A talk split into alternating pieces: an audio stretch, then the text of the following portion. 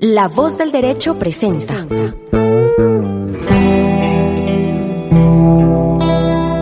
Código Internacional. Conduce Pablo Uncos.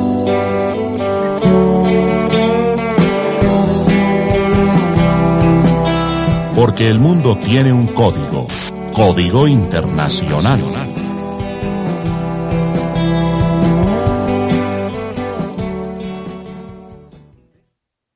En este gobierno que hoy nace, en este nuevo siglo del republicanismo que estamos a punto de arrancar, termina la era de los caudillos.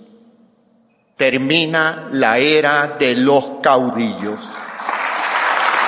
El ex banquero Guillermo Lazo asumió la presidencia del Ecuador. Después de 30 años, un empresario asuma la primera magistratura del país y se abren interrogantes sobre cómo será su gobierno. Para hablar de este tema, tenemos directamente desde Cuenca, Ecuador, a Juan Cubi, analista político, máster en desarrollo social y miembro de la Comisión Nacional Anticorrupción del Ecuador. Juan, ¿Qué significa la llegada de Guillermo Lazo a la presidencia del Ecuador y qué desafíos deberá enfrentar su gobierno? A ver, en primer lugar hay que entender lo que sucedió con Guillermo Lazo. Luego de 35 años, un empresario vuelve a ganar una carrera presidencial. Y eso es importante señalarlo porque nosotros hemos tenido gobiernos proempresariales, neoliberales, pero no un gobierno que articule orgánicamente a un representante de las empresas con el manejo del poder político. Eso es, eso es nuevo. La diferencia es que hace 35 años, cuando Flores Cordero llegó al poder, el neoliberalismo estaba en la cumbre de su ola, estaba de auge. Entonces, de alguna manera, era una propuesta coherente con esa dinámica que había en América Latina. Ahora no, porque ahora tenemos una crisis global que no sabemos por dónde va a tener la salida. No todavía no se prevé cómo se va a recomponer el capitalismo a nivel mundial. Y el Ecuador está en una crisis como toda América Latina, pero probablemente una crisis más profunda, porque además tenemos una crisis, eh, además de la crisis sanitaria, tenemos una crisis política, el sistema se agotó, crisis económica, social, una crisis ética de proporciones inimaginables. En ese sentido, eh, yo veo serias dificultades para que Guillermo Lazo pueda aplicar un gobierno de corte neoliberal clásico. ¿Por qué razón? Porque la economía no da para hacer ni políticas de shock ni políticas de ajuste sin generar un nivel de conflictividad social de impredecibles consecuencias. Es decir, los modelos neoliberales siempre han calculado lo que llamamos nosotros los efectos secundarios, las externalidades, para de alguna manera intentar manejar o controlar el poder político. Lazo va a tener muchos problemas al respecto, porque yo creo que ni siquiera él conoce a fondo la dimensión de la crisis. ¿Qué ha dicho Guillermo Lazo? Que es, de alguna manera está en coherencia con su pasado, con su trayectoria como empresario y banquero. Él ha dicho que va a tener líneas fundamentales, ¿no? Apertura a la inversión extranjera, negociación con el Fondo Monetario Internacional, flexibilización laboral, mantener tal vez la misma lógica tributaria que no afecta a los grandes grupos económicos, generación de empleo a través del sector privado. Es decir, es una línea, yo incluso me atrevo a decir, más que neoliberal, es una línea empresarial. Es decir, de pensar un país desde una lógica de la administración privada, desde el negocio. Claro, y eso implica una lógica de la eficiencia empresarial, pero podrá tener éxito en algunos aspectos de su gobierno con esta visión, pero no va a poder manejar los impactos sociales y políticos que va a generar lo que podría eventualmente ser su gobierno.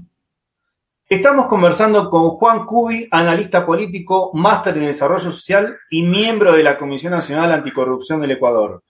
Juan, ¿cómo te imaginas el futuro del correísmo siendo que había ganado en primera vuelta y a pesar de perder el, el balotaje frente a Guillermo Lazo, quedó con la primera minoría en el Congreso, esto es 48 curules en una asamblea de 137?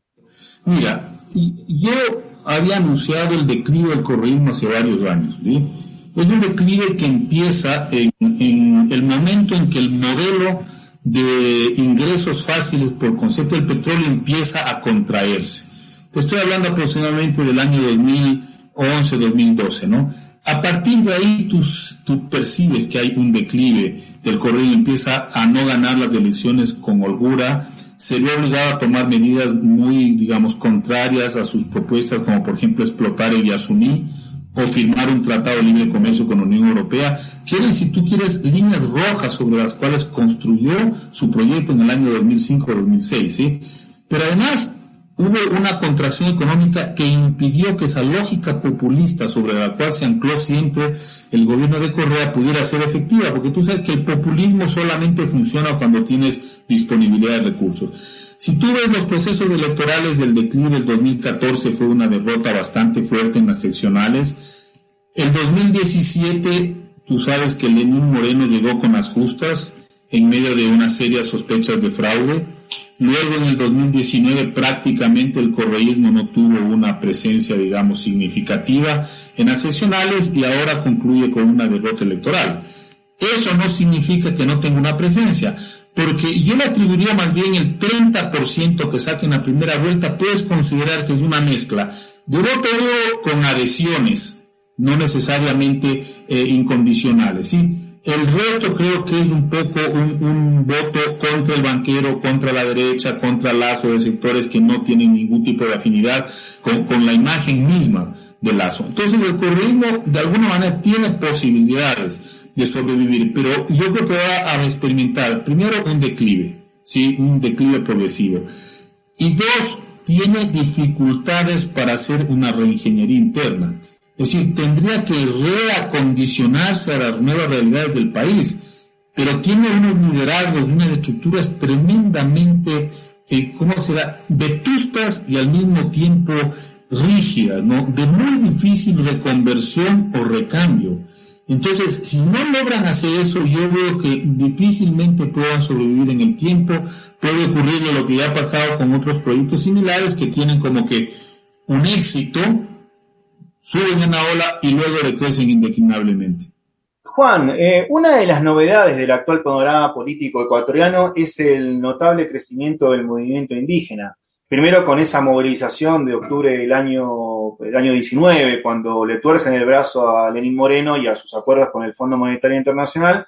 Después con el tercer puesto al que llegó el movimiento Pachacutic en las últimas elecciones. Y ahora con la llegada de una dirigente indígena, Guadalupe Liori, a la presidencia del Congreso. ¿Cuál es tu análisis sobre este crecimiento? Mira, eh, históricamente el movimiento indígena siempre estuvo de alguna manera penetrado por las organizaciones de la izquierda. Entonces tú tenías organizaciones indígenas comunistas, socialistas, de la izquierda. Así funcionó hasta el momento en que el movimiento indígena decide entrar directamente sin mediaciones a la lucha política. Y eso se da, en primer lugar, con el levantamiento del año 90. Ese fue el primer hecho que ya lo volvió en un actor político más presente y en un cuestionador de la vieja lógica del, Estado Nacional Ecuatoriano. ¿sí? Y posteriormente, ahí todavía no tenía una expresión más política, posteriormente crea Pachacuti como un movimiento amplio. Y a partir de ahí, yo diría, eh, el movimiento indígena empieza a actuar más directamente en la política, en elecciones, ganando eh, gobiernos locales, eh, ocupando ministerios, disputando ciertas instituciones del Estado. no, vale, no viene al caso analizar ni los pros ni los contras de eso, ¿no? Lo que sucede ahora, lo que sucede ahora es que, claro, es impactante que solo como movimiento Pachacuti lo el 20%, algo que ninguna organización de izquierda en este país había logrado jamás. Esa es la diferencia. Y lo hace con un candidato que surge de las filas del movimiento indígena le plantearía ahí esos dos puntos. Lo de octubre, más bien yo lo conecto con toda la trayectoria de los últimos 30 años de lucha y movilización, levantamientos y resistencia del movimiento indígena. Pero esto otro es más bien una mezcla de un proceso de acumulación lenta y también una sorpresa. No puedes tú dejar, habría que, que, analizar qué sucedió para que se diera esta sorpresa, porque ese no es un Pablo, no es un voto indígena, es un voto general, es un voto ciudadano, es un voto... Un voto de opinión. ¿Ah? Un voto de opinión. Un voto de, sectores que se sienten perjudicados, que se identificaron con las luchas de octubre, pero eso está todavía por ser analizado. Claro, es, de alguna manera, los españoles creo que le dicen el sorpaso, me parece que así utilizan ese término. El sorpaso es cuando de pronto irrumpe una fuerza que descoloca a todos los actores convencionales. Es el análisis de Juan Cubi, analista político y miembro de la Comisión Nacional Anticorrupción del Ecuador. Juan, muchas gracias por participar de esta entrevista. Ya, también, chao. Mi nombre es Pablo Uncos y esto fue otra emisión de Código Internacional. La voz del derecho presentó.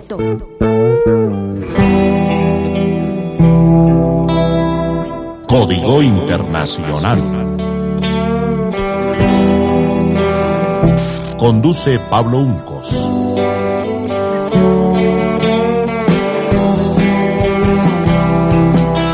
Porque el mundo tiene un código. Código Internacional.